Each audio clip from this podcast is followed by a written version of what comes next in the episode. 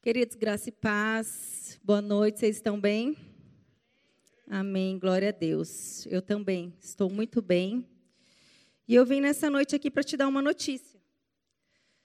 Ele vem. Aleluia!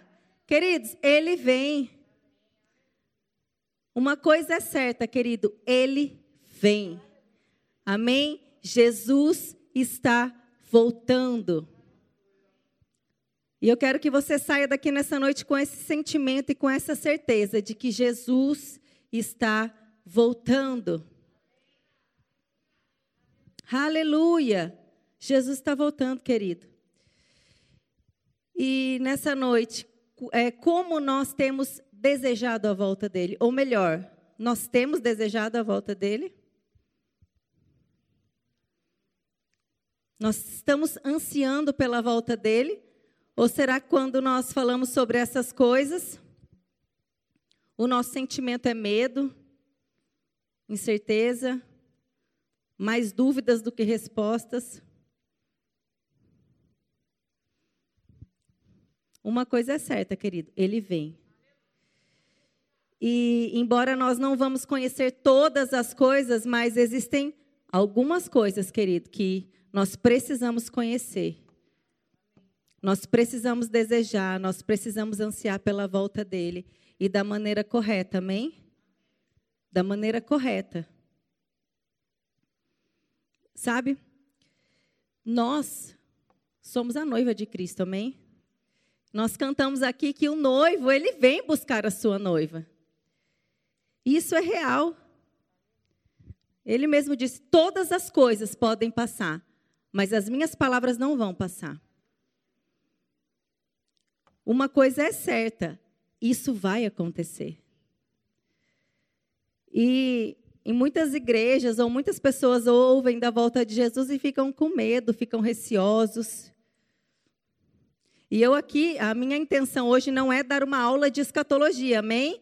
Não sou expert no assunto, não quero falar de datas, tempos, que dia que ele vem, não quero dar uma aula. Mas a, a, a, função hoje, a minha função e a minha intenção aqui é despertar esse sentimento em você de que ele vai voltar.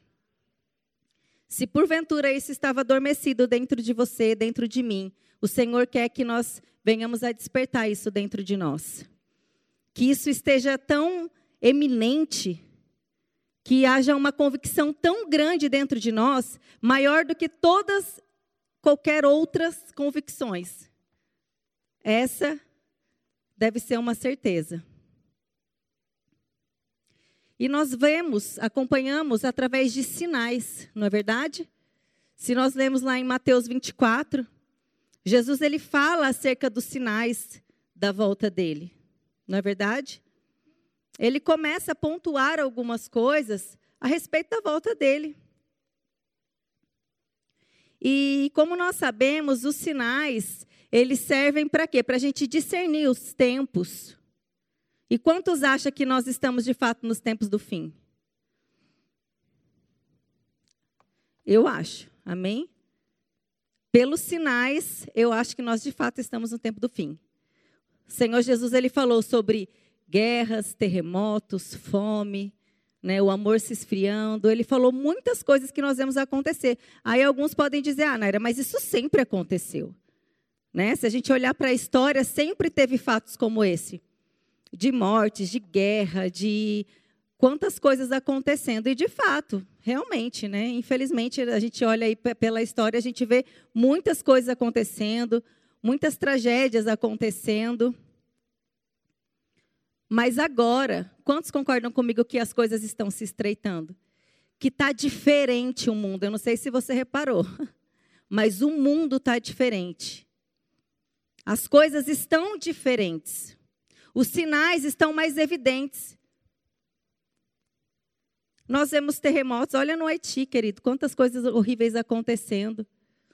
Olha o Afeganistão. Quantos têm acompanhado essas coisas? Terrível, né? É triste, não é? Olha essa pandemia, né? Eu nunca imaginei viver uma pandemia, nunca cogitei essas, E nós estamos aqui, né, vivendo uma pandemia. Nossa geração está vivendo uma pandemia. Então, se a gente olhar para o mundo, de fato, né, eu acredito que as coisas estão sim se estreitando e que tudo caminha para o final.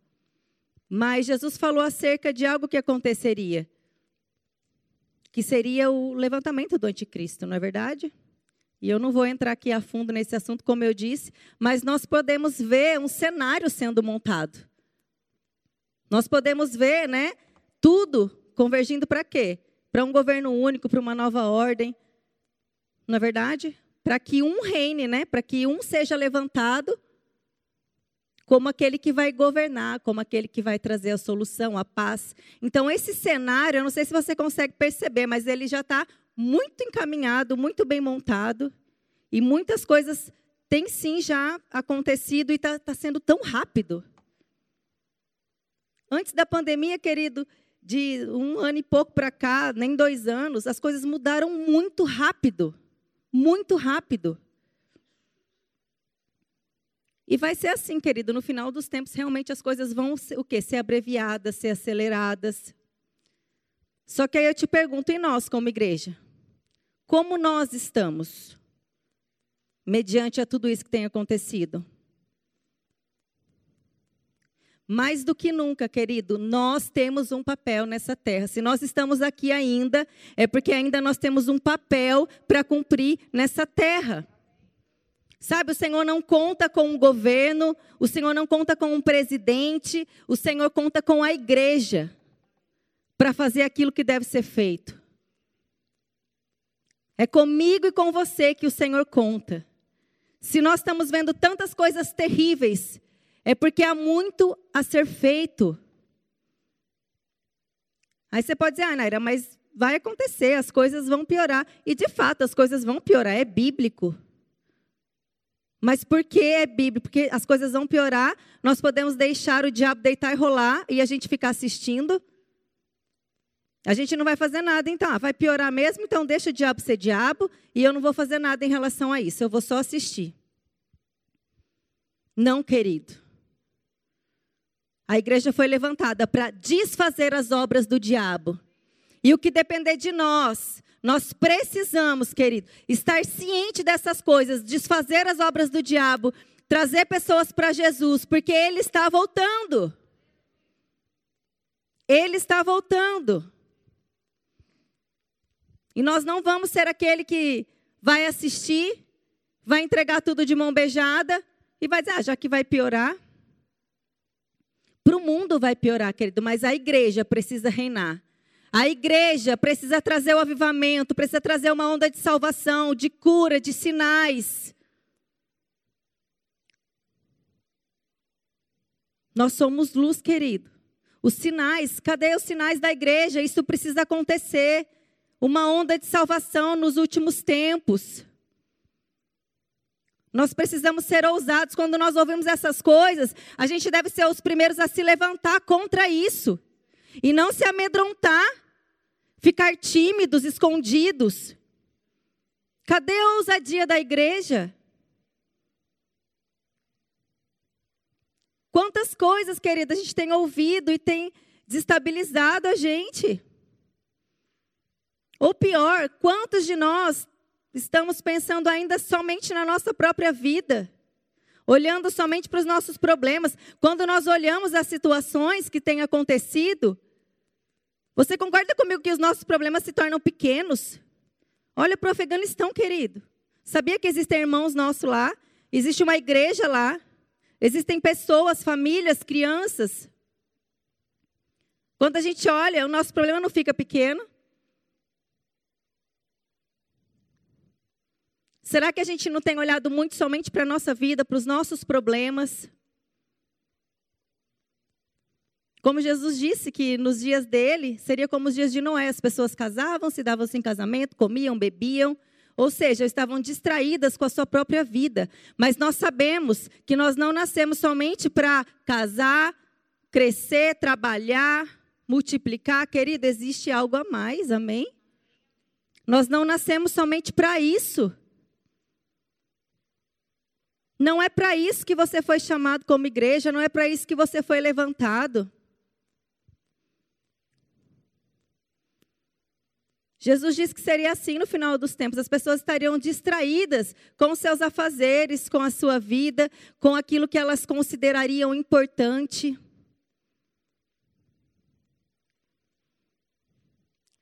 Mas nós não vamos ser assim, amém, querido? Se você está aqui, é porque você deseja mais de Deus.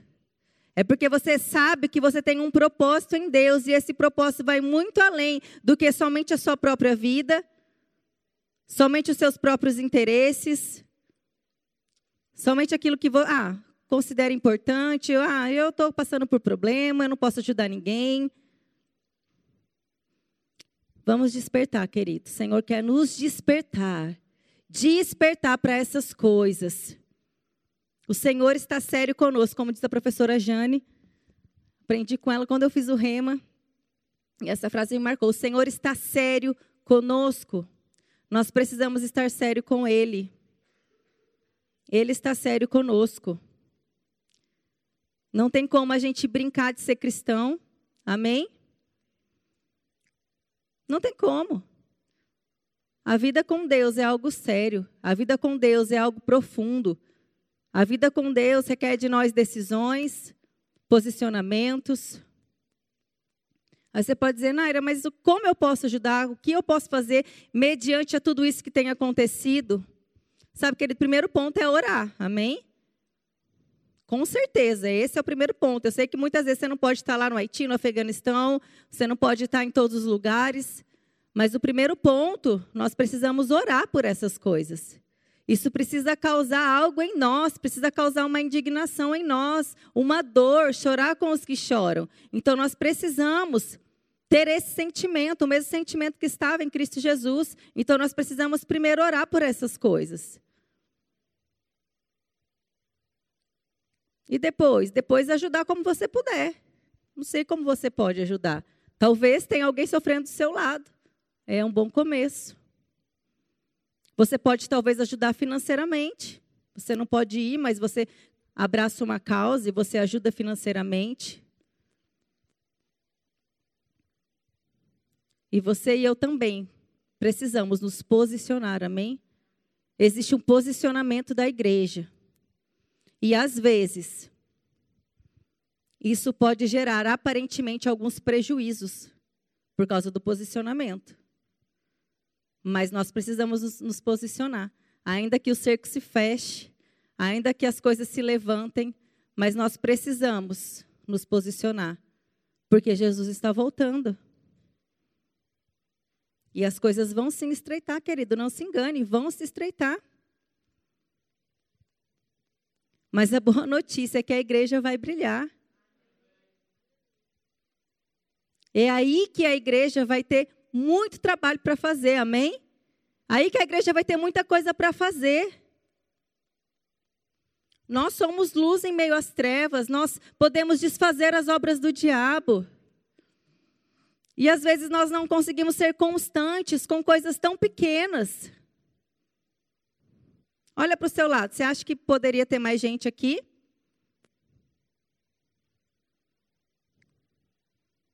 Eu creio que sim, amém? Mas glória a Deus porque você está aqui. Glória a Deus porque você está aqui, amém? E o Senhor vai nos alcançar nessa noite. Eu quero que, de fato, a gente comece a mudar essa mentalidade e começar a dar valor e realmente dar, sabe, o nosso tempo e investir tempo naquilo que é importante, naquilo que de fato importa, naquilo que de fato tem valor, naquilo que de fato é eterno. E desejar pela volta do Senhor. Eu sei, muitas vezes, eu já escutei cristãos dizendo: ah, mas isso aí, Jesus vai voltar, mas isso aí é muito tempo, já todo mundo fala, todo mundo fala, mas isso aí vai demorar muito. Amém? Eu respeito a opinião, cada um pensa, né? Como quiser, não tem problema. Quem sou eu para dizer que vai ser agora? Eu tenho a, minha, né? A minha posição em relação a isso, mas não estou aqui para questionar, mas eu estou aqui para dizer que Às vezes, querida, a gente acaba desacreditando disso. Lá no fundo, a gente pode não falar, mas ele fala, ah, não sei se é bem assim, ou se ele vai voltar, vai ser daqui a 200 anos, vai demorar muito, não vai ser na nossa geração. E a gente começa a ficar relapso com essas coisas.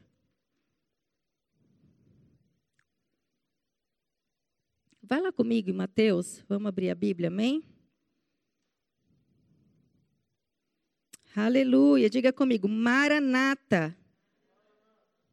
Amém. Mateus 25.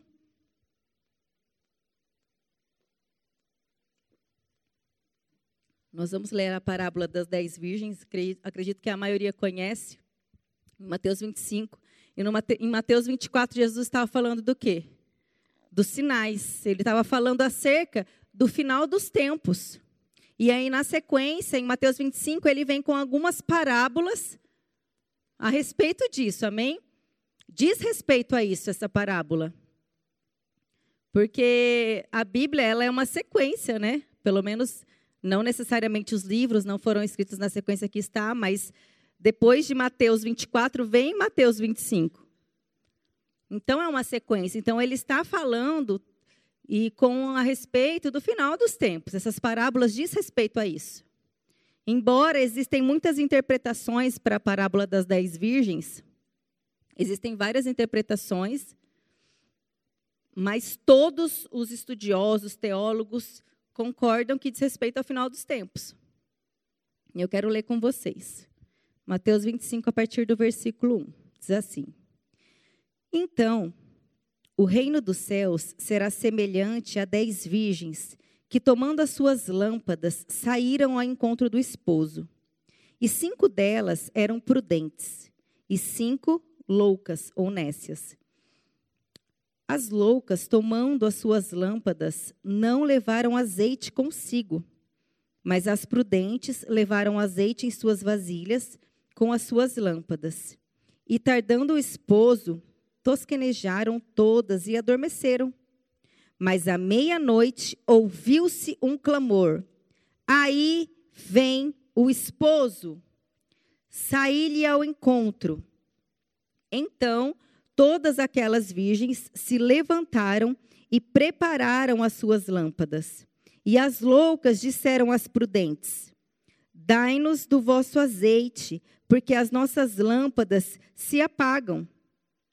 Mas as prudentes responderam, dizendo: Não seja caso que nos falte a nós e a vós, e diantes aos que vendem e comprai-o para vós. E tendo elas ido comprá-lo, chegou o esposo, e as que estavam preparadas entraram com ele para as bodas, e fechou-se a porta. E depois chegaram também as outras virgens, dizendo: Senhor, Senhor, Abre-nos a porta. E ele respondeu: Em verdade vos digo que eu não vos conheço. Vigiai, porque não sabeis o dia nem a hora em que vem o filho do homem. É forte, né? E eu quero falar com vocês alguns fatos sobre essas virgens. O primeiro fato: todas saíram ao encontro do noivo. Vocês concordam? Todos sabiam sobre o noivo, mas somente as prudentes encontraram ele. Todas sabiam, mas as prudentes encontraram. E eu quero ler com você o que é prudente. Prudente, eu anotei assim: que costuma se precaver, preparar-se antecipadamente, precavido, previdente. É um indivíduo que se prepara para momentos difíceis.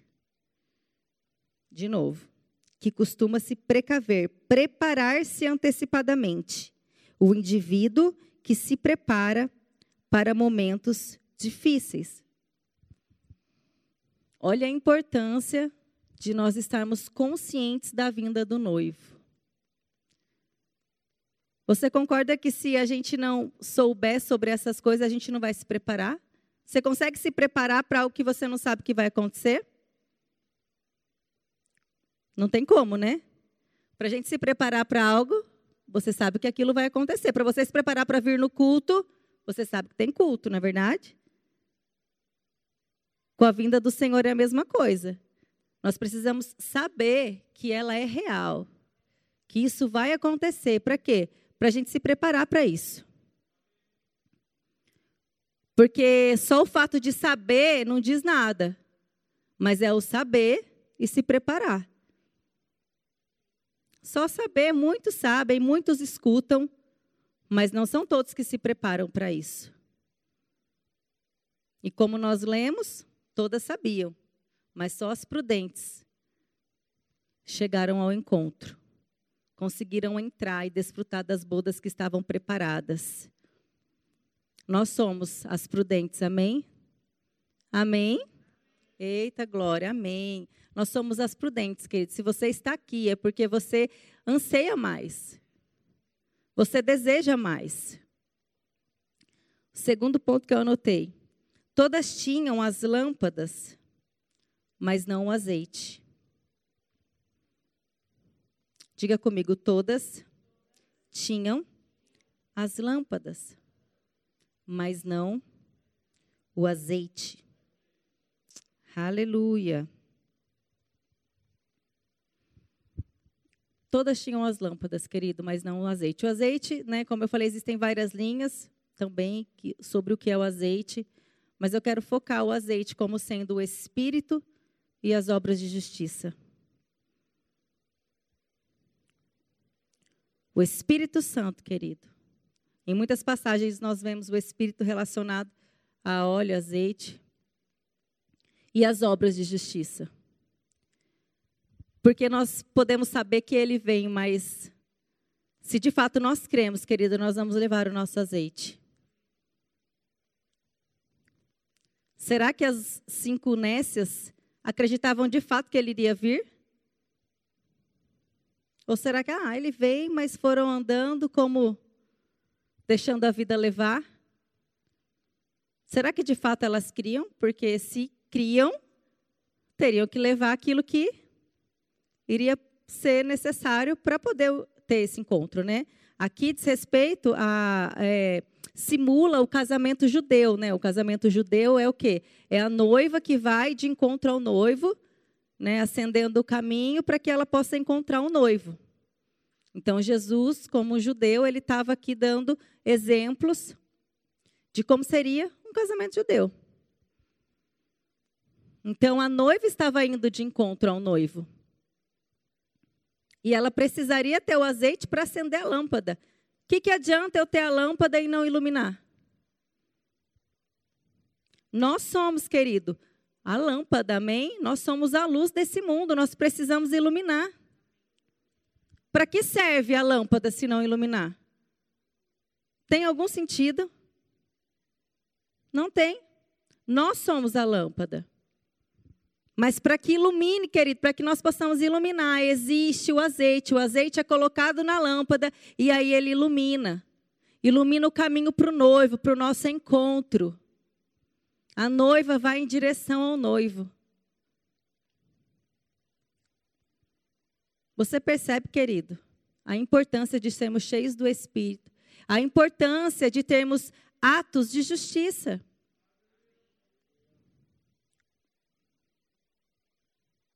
Não basta dizer que crê, querido, precisa agir de acordo com a fé, amém?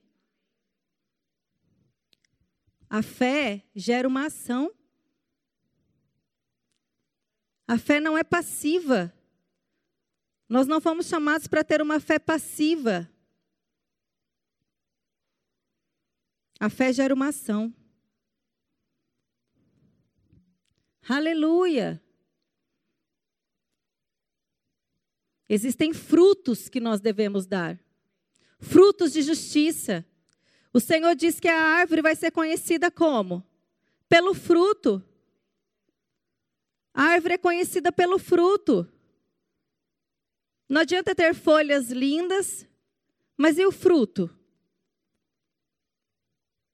Sabe, querido, o Senhor quer assim nos confrontar nessa noite, amém? Eu tenho pensado muito acerca dessas coisas. E o Senhor não quer uma igreja que dorme nesse respeito. O Senhor diz: desperta, desperta, desperta. E sabe de uma coisa, como eu sempre falo? O despertador, ele te acorda, mas ele não tira você da cama. É você que decide levantar, amém? O despertador pode tocar mil vezes, mas você decide levantar da cama. E o Senhor está nos despertando para essas coisas. Ele vai voltar. Ele vai voltar. Se existe uma coisa que é certa, é a volta dele. Ele vai buscar a sua noiva.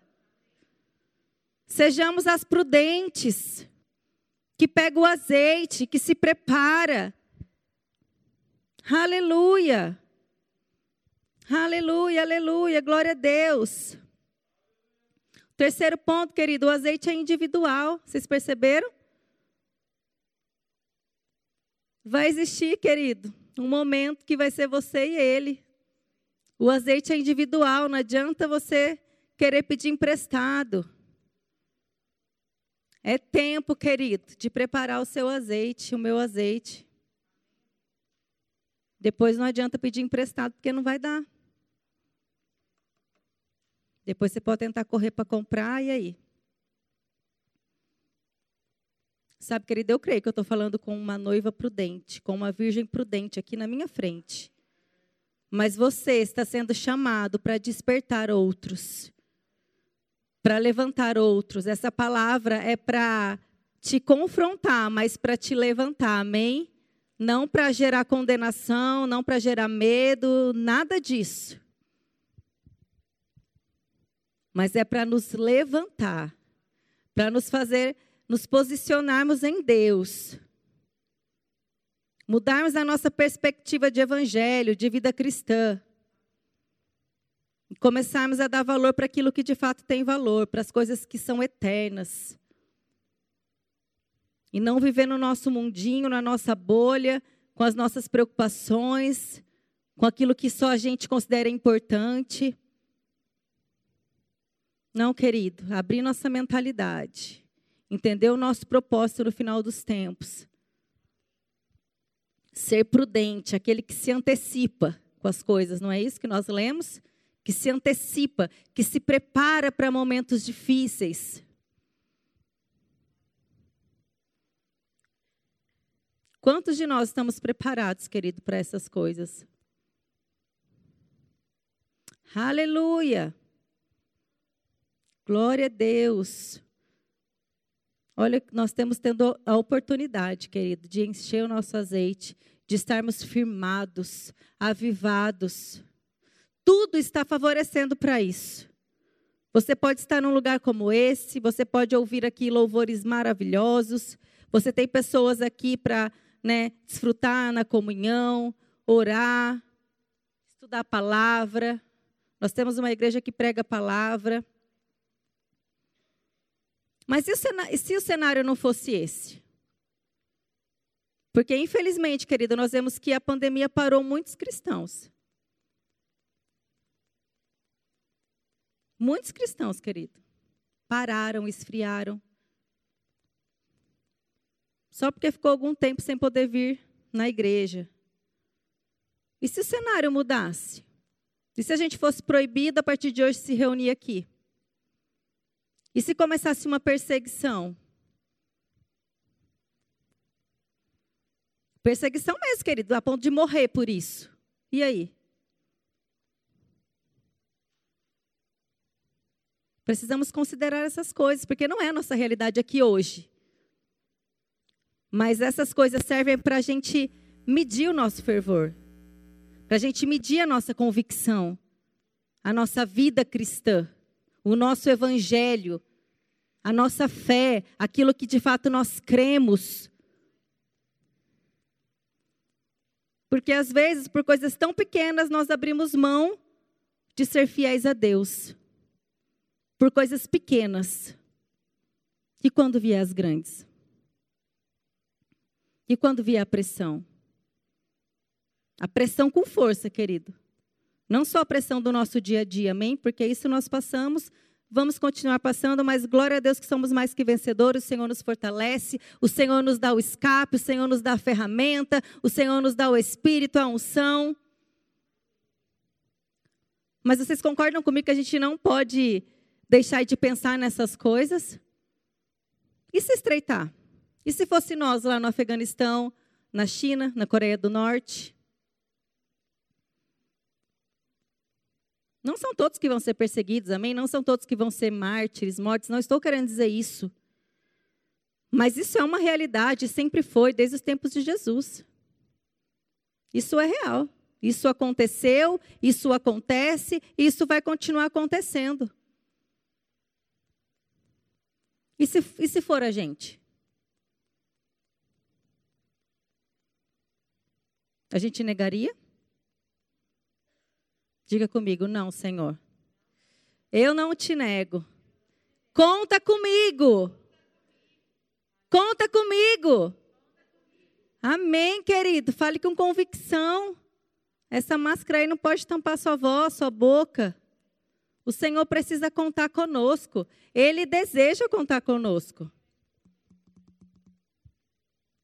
Independente do que vem, né? Pela frente. A gente não sabe todas as coisas, a gente sabe algumas. O Senhor nos revela algumas coisas, a gente pode discernir os sinais, né? Que são como placas apontando.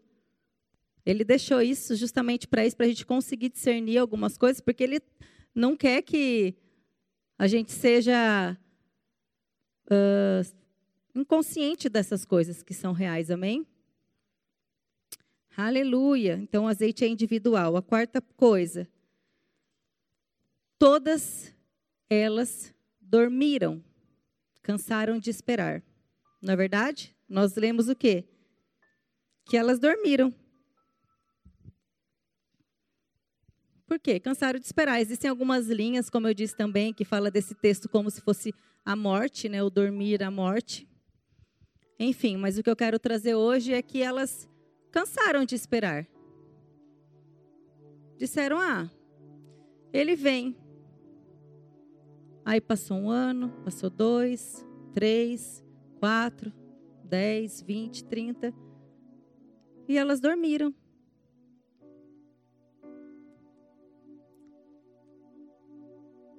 Nós não podemos cansar de esperar o nosso Deus, o nosso Jesus. Uma coisa é certa, ele vem.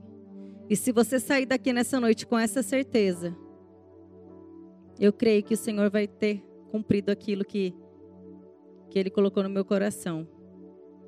Ele vem. Não durma, querido, esperando. Paulo, ele foi fervoroso por sua caminhada cristã todinha. Por quê? Porque ele tinha uma convicção de que Jesus ia voltar no tempo dele. Vá lá comigo em 1 Tessalonicenses 4,15.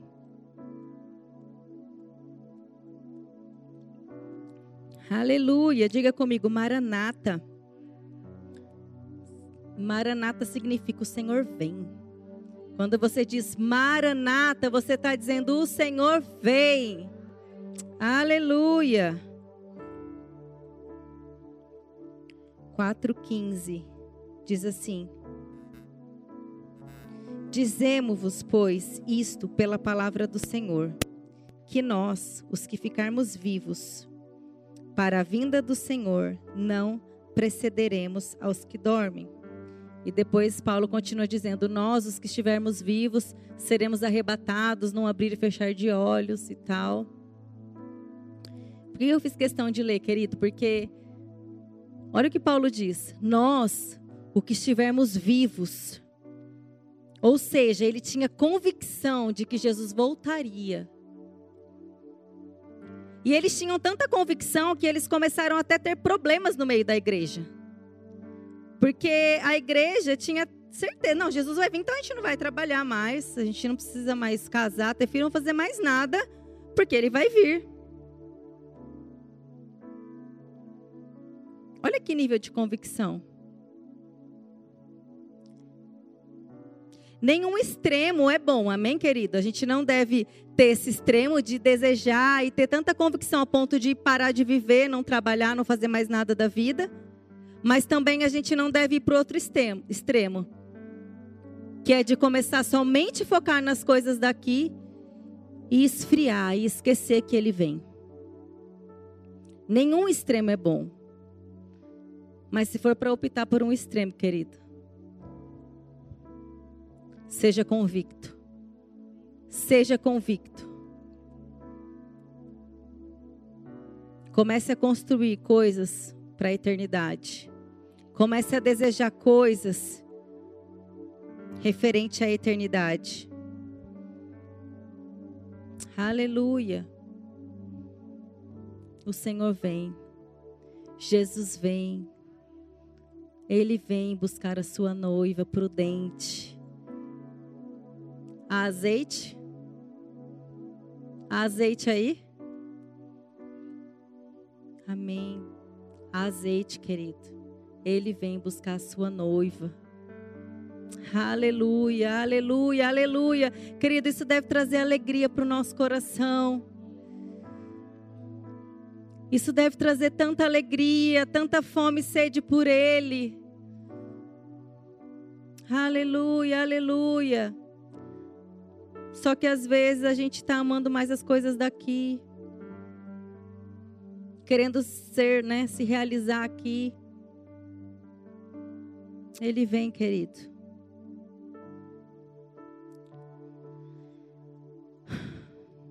Vocês concordam comigo se nós começarmos a viver com essa consciência diária de que Ele vem? A gente mudaria muitas coisas da nossa rotina. A gente começaria a viver algumas coisas diferentes, vocês concordam?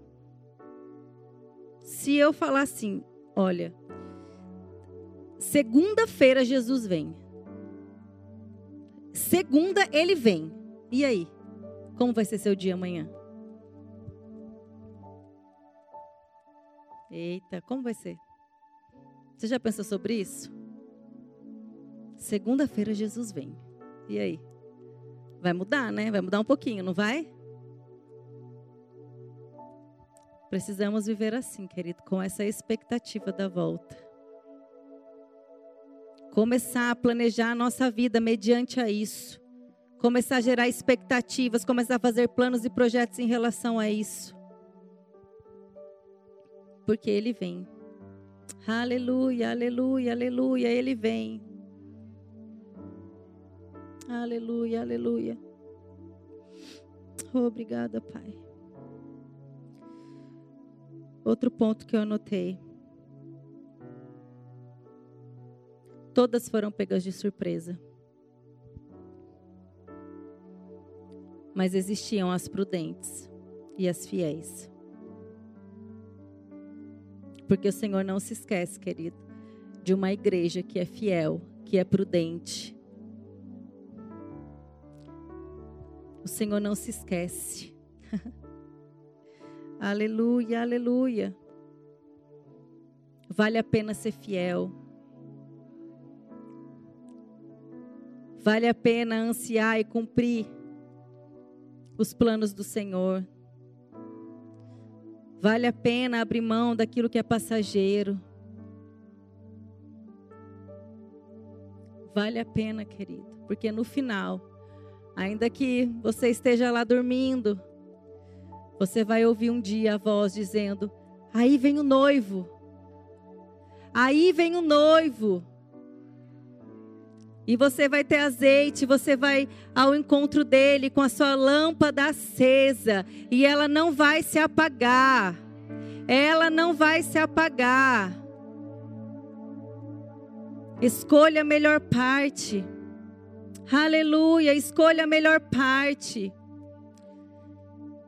Igreja do Senhor, o Senhor nos desperta nessa noite. Você é igreja. Você é noiva, você é escolhida. Não deixe as coisas pequenas te parar. Tirar você do foco, tirar do caminho.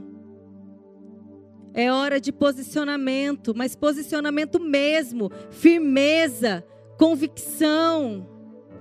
Não é hora de estar em cima do muro, não é hora de querer se satisfazer com as coisas do mundo, com as coisas da carne. Não há mais tempo para isso. Não há mais tempo para isso. Aleluia. Às vezes nós nos esforçamos tanto, gastamos nossa vida, nossa saúde em coisas que vão ficar aqui. Eu quero ler com vocês rapidamente Mateus 6. Mateus 6, a partir do 19. Aleluia. Mateus 6, 19. Não ajunteis tesouros na terra, aonde a traça e a ferrugem consomem, onde os ladrões minam e roubam. Mas ajuntai tesouros no céu, onde nem a traça nem a ferrugem consomem, onde os ladrões não minam e nem roubam. Porque onde estiver o vosso tesouro, aí estará também o vosso coração. A candeia do corpo são os olhos, de sorte que se os teus olhos forem bons, todo o seu corpo terá luz. Se, porém, os teus olhos forem maus, o teu corpo será tenebroso. Se, portanto, a luz que há em ti são trevas, quão grandes trevas serão? Ninguém pode servir a dois senhores, porque ou há de odiar a um e amar o outro, ou se dedicar a um e desprezar ao outro. Não podeis servir a Deus e a Mamon. Por isso eu vos digo: não andeis cuidadosos ou ansiosos quanto à vossa vida, pelo que haveis de comer ou que haveis de beber, nem quanto ao vosso corpo, pelo que haveis de vestir. Não é a vida mais do que o mantimento e o corpo mais do que o vestido? Olhai para as aves do céu, que nem semeiam, nem cegam, nem ajuntam em celeiros. O vosso Pai celestial as alimenta. Não tendes vós muito mais valor do que elas? Qual de vós poderá, com todos os seus cuidados, acrescentar um côvado à sua estatura? E quanto ao vestido, por que andais solistos? Olhai os lírios do campo, como eles crescem. Não trabalham nem fiam. E eu vos digo que nem mesmo Salomão, em toda a sua glória, se vestiu como qualquer um deles. Pois se Deus assim veste a erva do campo, que hoje existe e amanhã é lançada no forno, não vestirá muito a vós, não vestirá muito mais a vós, homens de pouca fé. Não andeis inquietos, dizendo: o que comeremos, o que beberemos, ou com que nos vestiremos. Porque todas essas coisas os gentios procuram. De certo, vosso Pai Celestial bem sabe que necessitais de todas essas coisas. Mas buscai primeiro o reino de Deus e a sua justiça, e todas estas coisas vos serão acrescentadas. Não vos inquieteis pelo dia de amanhã, porque o dia de amanhã cuidará de si. Basta cada dia o seu mal.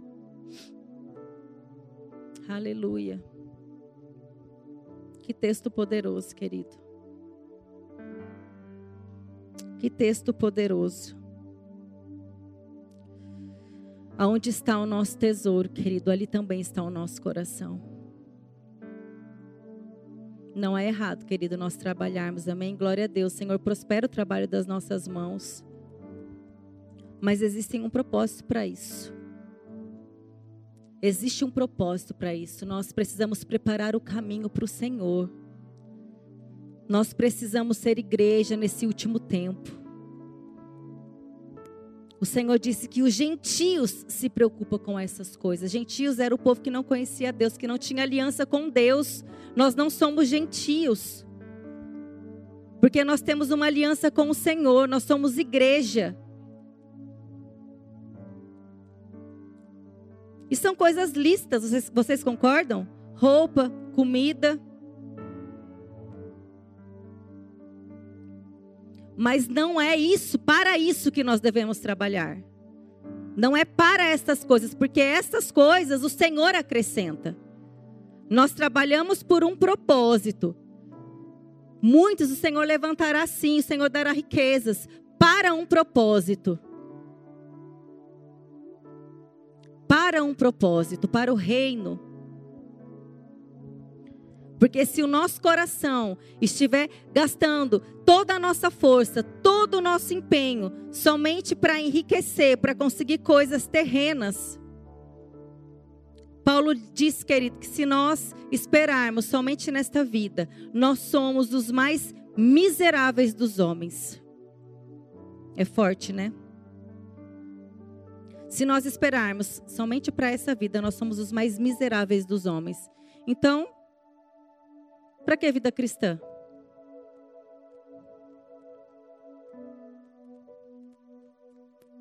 Nós precisamos entender, querido, como igreja, que há um propósito nesse último tempo.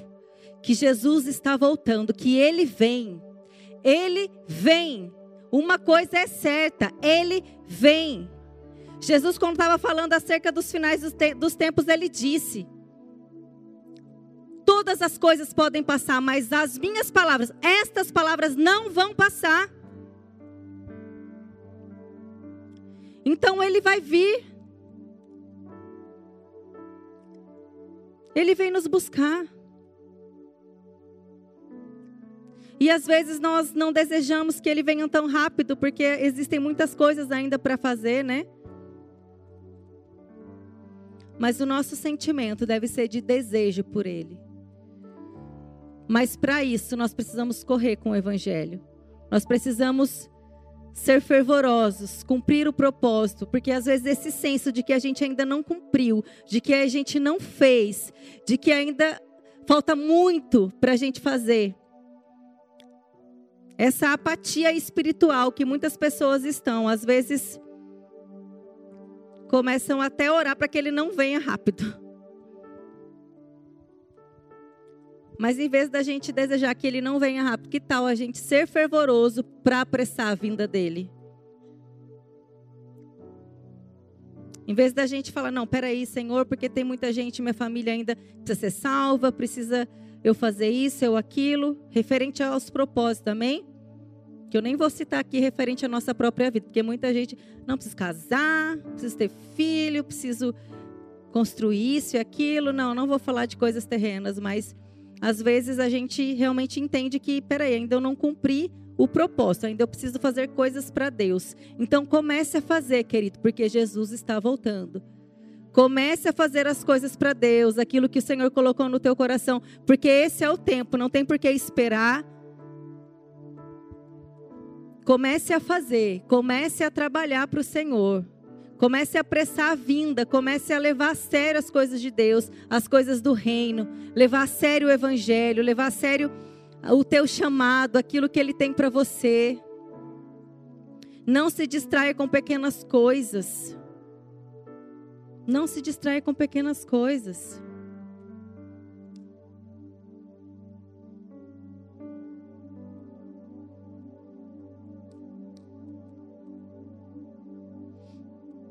Aleluia.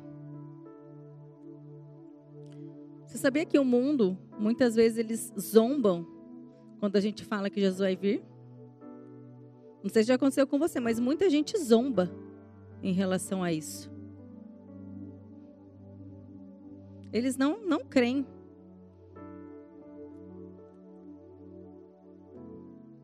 Mas nós precisamos iluminar a nossa lâmpada, estar acesa, mostrando e apontando o caminho e dizendo que ele vem. Nós somos a evidência para o mundo. É a igreja, é a igreja que é a evidência para o mundo. É a igreja que vai mostrar essas coisas. Aleluia. Aleluia, é igreja, querido. Esse é o tempo, não é para depois. Nós não sabemos como vai ser o depois. Sede fervorosos de espírito. Sede fervorosos. Levanta outras pessoas. Sabe? Bota fogo em outras pessoas. Fogo do espírito. Aí você pode falar, mas até o meu foguinho está baixo. Vamos botar fogo no seu fogo. Colocar mais lenha aí. Em nome de Jesus. Sabe, você está num ambiente como esse, é aqui que você vai colocar mais lenha, querido. É nesse ambiente, é nesse lugar. Como eu disse, se amanhã ou depois a gente não puder se reunir aqui, vai acabar a igreja? Vai acabar? Não, querido, porque nós somos igreja, amém? Nós somos o povo que entendemos o nosso propósito. Aleluia! Sede fervorosos, anseie pela vinda dele. Entenda que se você foi colocado nesse tempo, no final dos tempos, é porque o Senhor confia em você, ele delegou coisas a você. E o Senhor é o que chama, mas Ele é o que capacita também. Ele nos capacita. Ele dá aquilo que nós precisamos para viver no final dos tempos. Não importa se o negócio vai arrochar, Mas nós precisamos mudar a nossa mentalidade acerca do que realmente importa, acerca daquilo que é eterno. Sondar onde está o nosso coração. Onde está o nosso tesouro? Porque ali está o nosso coração. O tesouro diz respeito a valor, o que nós temos valorizado. Aquilo que você tem colocado mais valor, é ali que está o teu coração. Aleluia. Nós fomos chamados para desfazer as obras do diabo. Desfazer as obras do diabo, ainda que elas estejam grandes aí fora. Mas as obras de Deus, elas são maiores. As obras de Deus são maiores, o poder da igreja é maior, o poder que há no nome de Jesus é maior. Aleluia. Existem dons, querido.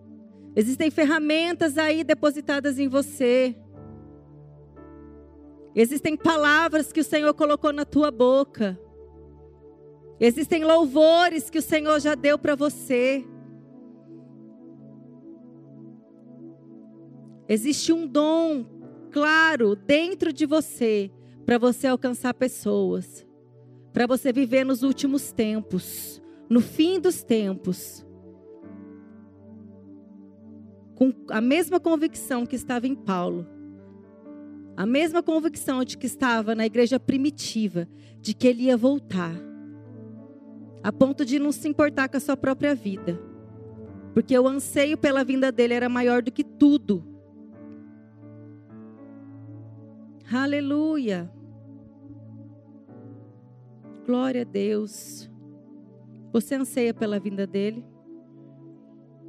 Amém. Ele vem, querido. Ele vem. Apocalipse 19, 11. E vi o céu aberto, e eis um cavalo branco. E o que estava sentado sobre ele chama-se Fiel e Verdadeiro e julga e peleja com justiça. E os seus olhos eram como chamas de fogo. E sobre a sua cabeça havia muitos diademas e tinha um nome escrito que ninguém sabia, senão ele mesmo. Estava vestido de uma veste salpicada de sangue, e o nome pelo qual se chama é a palavra de Deus. E seguiam nos exércitos no céu em cavalos brancos e vestido de linho fino, branco e puro. E da sua boca saiu uma espada aguda para ferir com ela as nações. E ele regerá com vara de ferro, vara de ferro. E ele mesmo é o que pisa o lagar do vinho do furor da ira do Deus Todo-Poderoso. No vestido e na coxa tem escrito este nome: Rei dos reis e Senhor dos senhores. Aleluia. Ele vem, querido. Seus olhos são como chamas de fogo. Aleluia. Ele vem pelejar. E ele já venceu. E nós vencemos com ele. Aleluia. Aleluia, aleluia. Comece a desejar, querido.